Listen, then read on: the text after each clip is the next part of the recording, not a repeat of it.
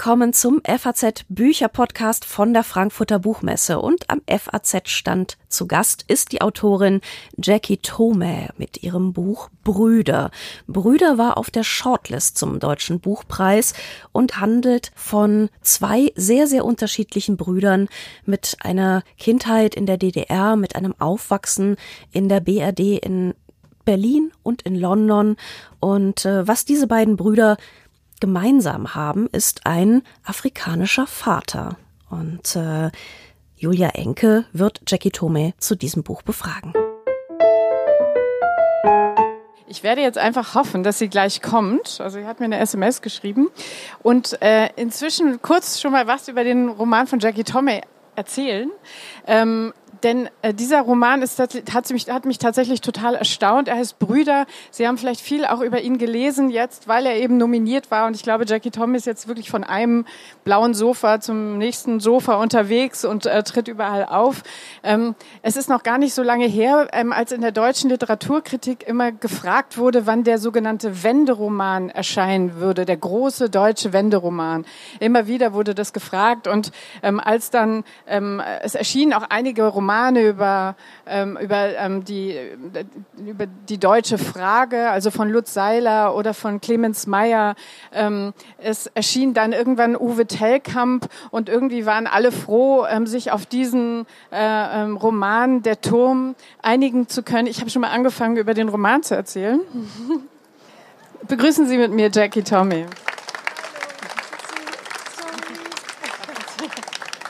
Ich rede mal weiter, ja. Ähm, als und als ich äh, Jackie Thomas Roman angefangen habe zu lesen, dachte ich, äh, das ist eigentlich toll, weil im Grunde genommen ist es auch so ein Epos, ähm, ein Roman über unglaublich viele Fragen, die über Deutschland gehen, über Hautfarbe gehen, aber auch über die Techno-Szene der 90er, ähm, über ähm, Familien, eine Familiengeschichte auch. Ähm, und, äh, ähm, und trotzdem hat es eben nicht dieses Pathos von der Turm oder kommt überhaupt nicht daher mit dieser Geste, ähm, ich bin ein Epos über die deutsche Frage. Und das ist das unglaublich Charmante an diesem Buch, ähm, dass es eigentlich ein Epos ist und all diese Fragen verhandelt, aber mit einer, ähm, wie ich finde, extrem kunstvollen und bezaubernden Leichtigkeit und einem Humor, den wir jetzt mit Jackie Tommy erleben. Jetzt, ähm, wir kennen uns aus Berlin, deshalb duzen wir uns. Du warst nominiert ähm, für diesen Buchpreis. Jetzt wüsste ich gerne, wie ist das jetzt diese Woche, diese Wochen? Ich glaube, du bist von einem Literaturhaus zum nächsten gereist in ganz Deutschland. Vielleicht kannst du kurz schildern, wie man das so erlebt und, und was das mit einem macht. Also das erste ist ja die Longlist und damit ist man in diesem Spiel und freut sich natürlich und hält den Ball aber noch enorm flach. Also man freut sich, dass man unter den wahnsinnig vielen Büchern, die, die äh, ständig veröffentlicht werden, äh, unter den 20 sind, die so beachtet werden. Und dann geht es an diese Shortlist, mit der man im besten Fall schon mal nicht rechnet. Man muss sich ja immer so ein bisschen psychologisch absichern.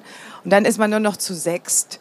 Und, ähm, und dann geht und es lernt los. man sich dann auch kennen untereinander? Also ja. geht man, reist man als Team durch Deutschland, so als Sechser-Team? Also man hat, man hat diese Veranstaltungen, in der die Autoren aufgeteilt werden und man hat eine große Longlist-Veranstaltung hier in Frankfurt. Und dann sitzt man mit diesen Leuten so sehr in einem Boot. Und wenn man Glück hat, wie ich, dann mag man die auch alle total gerne und, und, und man sitzt auch in einem Boot, weil man vorher, bevor diese diese Öffentlichkeit losging, äh, diese Einsamkeit auch äh, hatte. Ja, also die haben alle einen Roman geschrieben und und deshalb äh, weiß man, was der andere jeweils hinter sich hat und deshalb dadurch, dass man nicht mehr gegeneinander antritt, sondern dass eine Juryentscheidung ist, hat man diesen Druck nicht, den ein Sportler hat, der nochmal am Schluss jemanden anderen besiegen muss. Das haben wir ja nicht, sondern wir sitzen dann einfach nur da und unterhalten uns über über unseren Stress. und über die Spekulationen äh, natürlich auch, die es dann gibt. Und blickt man äh, jetzt, also blickst du jetzt anders auf den Literaturbetrieb? Ähm, also hat das dein, deine Wahrnehmung verändert? Man muss sagen, du bist ja extrem freundlich besprochen. Also du hast ja. von der Kritik ganz tolle, also völlig zu Recht natürlich ganz tolle Kritiken bekommen. Das ging nicht allen Autoren so auf der Shortlist. Also ähm, insofern war das schon mal keine negative Erfahrung für dich. Aber trotzdem, die Wahrnehmung, ändert das irgendwas? Auch vielleicht für die Zukunft, fürs nächste Buch? Ähm Ich habe ähm, ich hab mich wahnsinnig gefreut über die, über, die, über die positiven Reaktionen auf das Buch. Das kann man nicht ab, das kann man im Vorhinein nicht abschätzen, überhaupt nicht. Und, äh, und weil ich wahnsinnig gut bin in Worst-Case-Szenarien aufstellen, wusste ich auch, was man kritisieren könnte. Zum Beispiel mein mein sanfter Umgang mit, mit Rassismus, obwohl ich das Buch ja nicht geschrieben habe, um jetzt rauszukommen, sondern ich habe das einfach so geschrieben äh, mit der Frage, wann, wenn es fertig ist, äh, wird's fertig. Und äh, worüber ich mich auch sehr gefreut habe, waren Leute außerhalb des Literaturbetriebs, weil die kommen dann so ein bisschen später, wenn sie es nämlich wirklich gelesen haben. Und, äh, und die mochten das so gerne. Das heißt, ich hatte diesen, dieses positive Privatfeedback und habe mich natürlich ähm, extrem gefreut, als das anfing, dass das Buch verstanden wurde. Weil ganz am Anfang zu äh, Veröffentlichung ging es nur darum, das äh, politisch ins Jetzt einzuordnen. Da wurde das nicht genug als Roman und, und Fiktion und Erzählung gesehen, sondern als etwas, das gerade journalistisch passt natürlich. Über, über Rassismus, über 30 Jahre äh, äh, Mauerfall und so weiter. Ich verstehe natürlich diese Einordnung total, aber ich musste viel mehr über Sachen sprechen, die nicht direkt mit dem Buch zu tun haben, sondern die gerade in der Luft liegen. Vielleicht muss man dazu sagen, worum es geht. Es geht um zwei Brüder, die heißen Mick und Gabriel und wissen zunächst aber gar nichts voneinander und haben aber denselben Vater, ähm, der zurückgegangen ist, nachdem er Medizin studiert hat in der DDR, ähm, ins, sag mal, ins Senegal, in den, ins, in den Senegal. In, in den Senegal. Ja. Ähm, und ähm, äh, was mit dem Vater passiert, muss man irgendwie in der Rede über das Buch natürlich offen lassen, weil es passiert natürlich auch was. Aber es geht um diese ähm, getrennt voneinander aufwachsenden Halbbrüder. Ähm, ähm, äh, weil dieser Vater, ähm, bevor er Deutschland wieder verließ, zwei Söhne zurückgelassen hat, äh, die äh, von unterschiedlichen Frauen, einen in Berlin und einen in Leipzig. Ähm, und äh, ähm, ähm, der erste Teil des Buches äh, schildert diese ähm, die Geschichte von Mick, der eher ein unkontrollierter, auch Raver ist in den 90er Jahren. Und ähm, der zweite, die, die von die, die Geschichte von Gabriel, der eigentlich das Gegenteil ist. Hast du das so konzipiert eigentlich vorab als so eine Art Versuchsanordnung, weil im Grunde genommen geht es ja um zwei mh, mm, junge oder, oder zwei Jungen, äh, die ähm, unter den ähnlichen Bedingungen, eigentlich fast ähnlichen Bedingungen geboren werden ähm, und die, äh, deren Geschichte aber völlig anders verläuft. War das so ein bisschen so, ich gucke mal, was aus denen wird?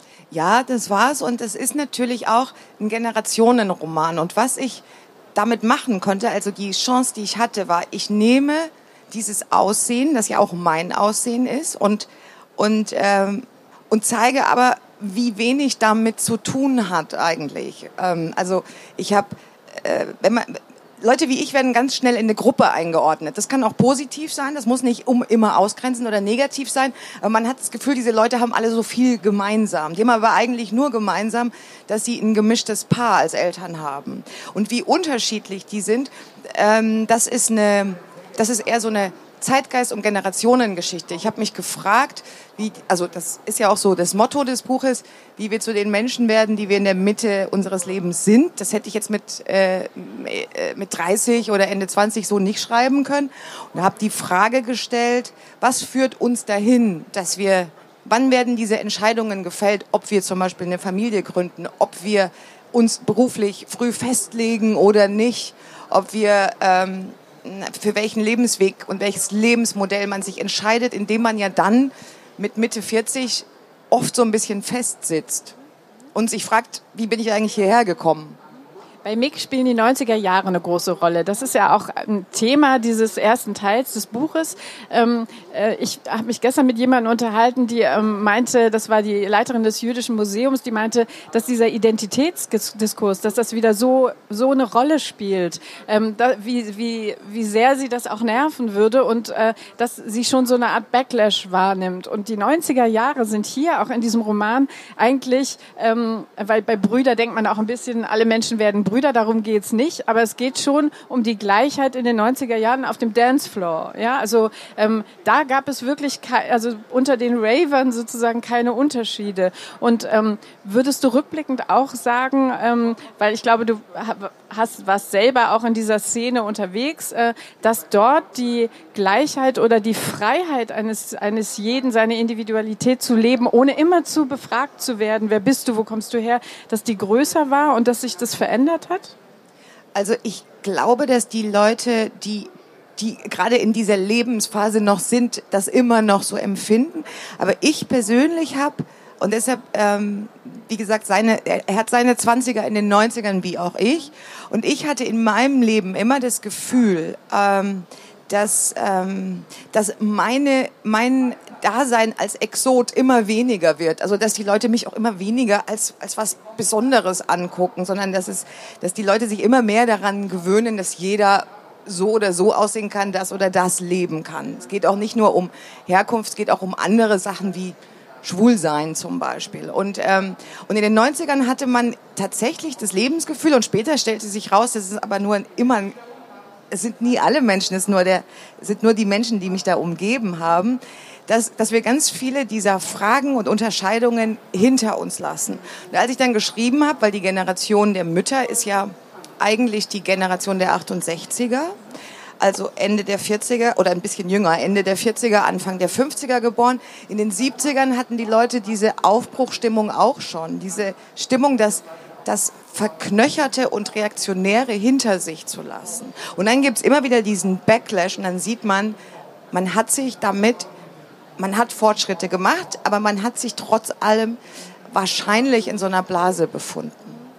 Es gibt, ähm, also es, ja, es wäre ja falsch zu sagen, dass es um diese Themen von Rassismus, äh, Identität, aber auch ost- und westdeutsche Identität und Konflikte nicht geht. Es geht schon um die und ich finde aber so, also mir hat so gut gefallen, dass es eigentlich um diese Dinge so geht, wie man es eigentlich gerade nicht erwartet. Also ähm, die Geschichten werden, also zum Beispiel gibt es in der Erzählung dieses Mick eine eine Szene, die mir besonders in Erinnerung geblieben ist, wo er in, also er zieht mit seiner Freundin, die ähm, aus Hannover kommt und aus so einem besseren, aus einer besseren, also so höhere Tochter, stellt man sich so ein bisschen vor, zieht er nach Pankow. Also die will unbedingt nach Pankow ziehen und an einer Trinkhalle ähm, äh, kommt er vorbei joggend, also der Mick äh, mit ähm, äh, Kopfhörern im Ohr, ähm, Kapuze auf, glaube ich, und äh, hört hinter sich äh, Gegröle und ähm, das sind dann so Nazis, würde man denkt man beim Lesen sofort Nazis, äh, sind es auch, heben den, Ar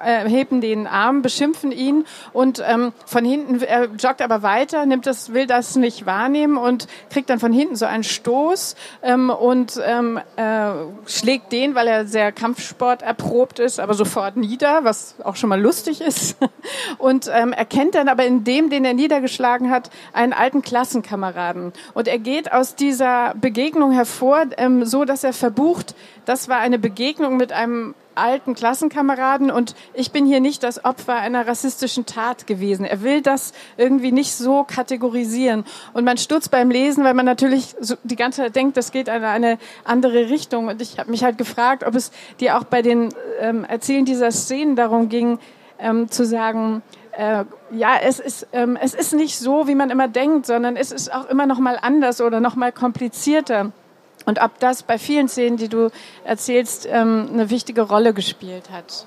Ich wollte das, ich wollte das mit, äh, äh, mit ich wollte das nicht als schwarz-weiß abbilden, das stimmt. Danke für. Ich freue mich auch, wenn Leute das, das sehen und verstehen. Das hat, hat mir auch heute im Hotel jemand beim Frühstück gesagt, weil ich habe mich darum bemüht, nicht immer die erste Vermutung zu bestätigen. Weil wenn ich mit Leuten privat rede, fiel mir dann auf, das war auch gar nicht böse gemeint, aber wenn ich zum Beispiel gesagt habe, ich bin im Osten groß geworden, dann haben die sofort ein Bild, dann haben die sofort ein Bild und das ist wahnsinnig fest äh, zementiert, indem ich bin ich dann der Außenseiter und das war ganz schlimm und ich muss wahnsinnig froh sein, dass das vorbei ist. So ist es aber nicht. Der Osten hat genervt, aber die Leute nicht. So kann man es auch sehen. Und ich wollte diese Erlebnisse, die die haben, subtiler abbilden, was man so denkt, was einem so begegnet. Das können Kleinigkeiten sein und Gedanken. Das ist nicht, das ist nicht ein Leben, das voller Angriffe ist, sondern auch voller Fragen, wie jedes Leben. Also er fragt sich zum Beispiel, er ist mit 15 von Ost nach West-Berlin gegangen und er fragt sich, als er diesem Typen begegnet, was ist eigentlich aus den anderen geworden? Ist da so viel unterwegs, so viel Blödes passiert, dass die jetzt alle so drauf sind? Als wir Kinder waren, haben wir uns super verstanden. Das ist eine Frage, die er hat. Oder er, oder er sitzt im Flugzeug und liest ein, er liest ein Buch von Gabriel Garcia Marquez, ähm, Nabo der Neger, und, und macht sich Gedanken über die Verwendung des, des Negers und auch die Darstellung des Negers im, im Buch des Nobelpreisträgers. Das sind so die Fragen, die der hat. Und die sind, die sind immer da. Aber es ist nicht eine Geschichte von äh, Tätern und Opfern. Vielleicht kannst du noch was zu der anderen Figur sagen, Gabriel. Also ähm, es ist äh, ganz interessant. Es geht ähm, die erste Hälfte um Mick und ähm, dann die zweite Hälfte um den anderen Bruder. Und lustigerweise erwartet man, dass es dann nochmal in die Vergangenheit zurückgeht und nochmal so eine Kindheitsgeschichte erzählt wird. Und der Trick des Buches ist aber, es geht weiter. Also da, also er, der Mick ist äh, sozusagen, da wird die Kindheitsgeschichte erzählt und bei Gabriel ist es dann sozusagen die Erwachsenengeschichte. Vielleicht kannst du kurz ähm, äh, erzählen, was ist das für ein Typ? Das ist ein Typ, der mich sehr interessiert hat, ähm, weil er so konsequent ist, weil er so pragmatisch ist und weil er schon sehr früh wusste, was er, was er will. Und, und, und ähm, der blendet das, das Verspielte und Emotionale, was, was Mick hat, der ja davon lebt, dass man ihn mag und der die anderen Leute zurücklebt, blendet der komplett aus. Der, das ist so ein, so ein Mensch, der von Natur aus eine, so eine Betriebsamkeit und so eine Effizienz hat, die ich zum Beispiel gar nicht habe. Deshalb hat er mich interessiert. Und weil ich sie, weil er charakterlich dann doch ein Stück weiter weg von mir ist, brauchte ich, und weil er, weil er auch ein Mensch ist, der keine Lust hat, sich selbst zu analysieren, brauchte ich ähm, noch eine Erzählstimme, das ist seine Frau Fleur, die ähm, analytischer an, an, diesen, an diesen Mann rangeht. Ähm, äh, äh, du bist, ähm, du hast schon gesagt, du bist im, im, Osten aufgewachsen, in Leipzig aufgewachsen und bist dann 1990 nach Berlin gegangen. Ähm, und es gibt, und es ist tatsächlich so, dass du deinen Vater äh, sehr spät kennengelernt hast, äh, nämlich 2014, glaube ich. Ist das richtig? Äh, ich, war, ich war 42, ja. Und, ich muss rechnen, wie alt ich bin. Ähm, und natürlich gibt es, also kann man ja jetzt nicht verleugnen, autobiografische Momente in diesem Buch. Ähm, du erzählst aber von zwei Männern. Also war es wichtig, sozusagen auch dieses Geschle lieber von Männern zu erzählen? Das hast du in deinem ersten Buch Momente der Klarheit ja auch schon äh, gemacht, die männliche Perspektive gewählt zum Teil. Ähm, äh, wie, wie ist das? Hat man schon so ein Bedürfnis, das ist ja sozusagen auch deine Geschichte auf irgendeine Weise, dass man, dass man schon denkt, ich will diese Geschichte erzählen, aber ich muss sie von mir weit wegrücken, um so viel wie möglich anderes auch noch ähm, da hineinzupacken, damit es tatsächlich ist es ja auf diese Weise so eine universelle Geschichte geworden. Deshalb ist es ja auch so groß und ähm, ist es dann gut, wenn man das Geschlecht wechselt, wenn man wenn man zwei Brüder draus macht, wenn man also was sind das auch so Techniken, um das von einem wegzurücken? Auf jeden Fall. Also ich habe mich ich, ich hatte, wie gesagt, bei dem ersten Buch Spaß mit den Männerfiguren und, und habe so gutes Feedback bekommen und auch, wie gesagt, Spaß gehabt beim Schreiben. Ich dachte, das mache ich weiter. Und äh, ich, ler ich lerne dadurch was und ich, ich schaue mit so einer Art Therapeutenblick auf die drauf. Ich bewerte die nicht, ich höre mir an, was die zu erzählen haben, dann verstehe ich sie noch besser. Und ich habe dann die die zweite Fliege mit der Klappe, die ich natürlich schlagen konnte, das stimmt, war die, zu sagen, es ist nicht ein, ein, ähm, ein, äh, ein Deckmäntelchen, um meine Biografie und meine Halbschwester da noch reinzupacken und da, und, äh, und, und da nicht drüber reden zu müssen, sondern ich konnte durch diese Männer mich mit den Männern meiner Generation auseinandersetzen und mit meinem biografischen Wissen so fiktional arbeiten, dass es ein fiktionaler Roman geworden ist und nicht eine eigentlich ein Memoir, das als Roman bezeichnet wird.